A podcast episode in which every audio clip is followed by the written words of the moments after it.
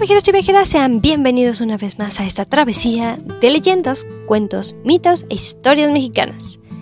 En esta ocasión vamos a relatar una leyenda originaria de el estado de Guerrero, mejor conocida como la leyenda de la mulata, la cual nos relata una trágica y romántica historia entre dos personas que se aman muchísimo, pero por azar del destino, las clases socioeconómicas son una barrera, pero no para ellos, sino para sus familias. Así que vamos a descubrir qué nos depara este destino con esta romántica historia, la cual es corta, cabe mencionar. Sin más, vámonos con nuestro relato.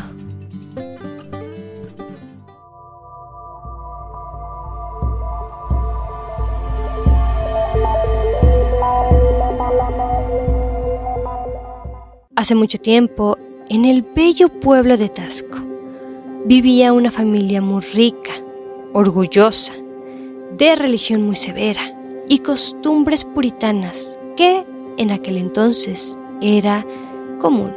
Por lo cual para ellos este pueblo era un lugar que no se ajustaba a sus necesidades, principalmente por la servidumbre que existía aquí.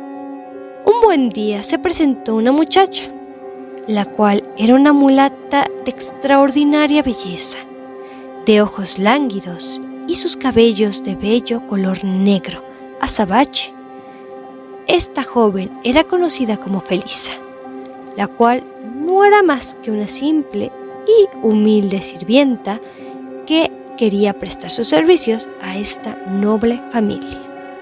Felicia, como era su trabajo, hacía sus quehaceres muy contenta y bastante alegre, e incluso alegraba la casa con sus dulces cantos, en unión de sus únicos amigos, que eran unos canarios, a los cuales ella también daba de comer con mucho afán.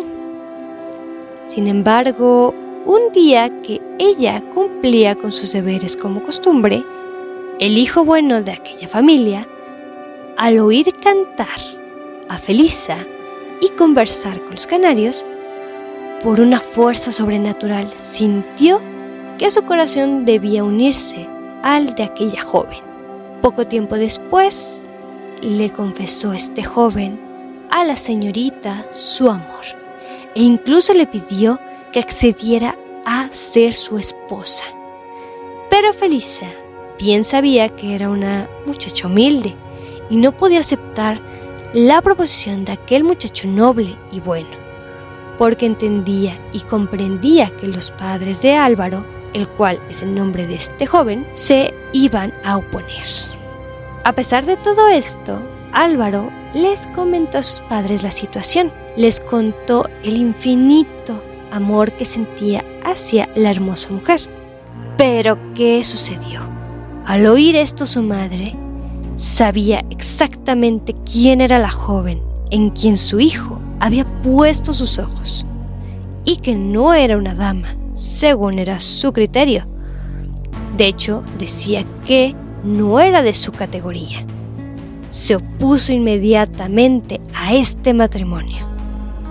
Pero el amor de Álvaro por Felisa era más grande que el respeto a sus padres y pensó que sin el amor de su vida nunca podría vivir. Aunque, desafortunadamente para esta pareja, se integró otra persona, la cual sería aliado de la madre. Y este personaje sería la hermana de Álvaro, que era igual e incluso más orgullosa que la misma madre. Cuando se enteró de esta situación, la hermana comprendió lo que el hermano pretendía hacer, no lo pensó dos veces. Fue en busca de Felicia, a la cual golpeó y corrió de la casa. La mulata partió rumbo a las montañas y en medio del cauce del río, donde se forma una poza blanca y cristalina, comenzó a meterse en este cuerpo de agua y de esta manera se fue poco a poco. porque ella sabía que nunca habría posibilidad de que el amor entre ella y Álvaro se pudiera consumir. El desdichado Álvaro estaba en vela aquella noche, aún sin saber nada de la infortunada mulata, pero al momento de que logró conciliar el sueño, tuvo, valga la redundancia, un sueño bastante vívido, en el cual su amada lo llamaba desde la poza en la que se había hundido. Así que al otro día se levantó muy temprano y sin saber cómo y por qué, se dirigió al lugar que había soñado la noche anterior. Y entonces vio que aquel sueño era una triste y desafortunada realidad, porque la orilla lo estaba esperando Felisa, la cual le explicó todo lo que había pasado entre su familia y ella. De esta forma, Álvaro, al saber todo, siguió el mismo camino que su amada. Cuenta la leyenda que en las noches despejadas, con una inmensa luna, con un brillo espectacular y de la forma más hermosa, se ven dos sombras que vagan en la orilla de la poza. Y muchos afirman que no es más que el amor inmenso de Felicia y Álvaro, que ha quedado unido para siempre en prueba de su inmenso amor. Así que hasta aquí sería la leyenda de nuestro episodio de hoy, por lo que vámonos con mi usual despedida.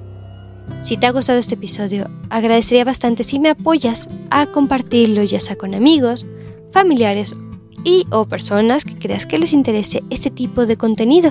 En el caso que me estés viendo en el canal de YouTube, apreciaría si me apoyas a darle un like y al igual que si dejas un comentario para saber si te ha agradado la historia o incluso si me quieres compartir alguna otra que quieras que toquemos en un punto futuro. De igual forma, si te agradó, te invito a suscribirte y a darle clic en la campanita para que puedas recibir mensajitos de cuando subo video.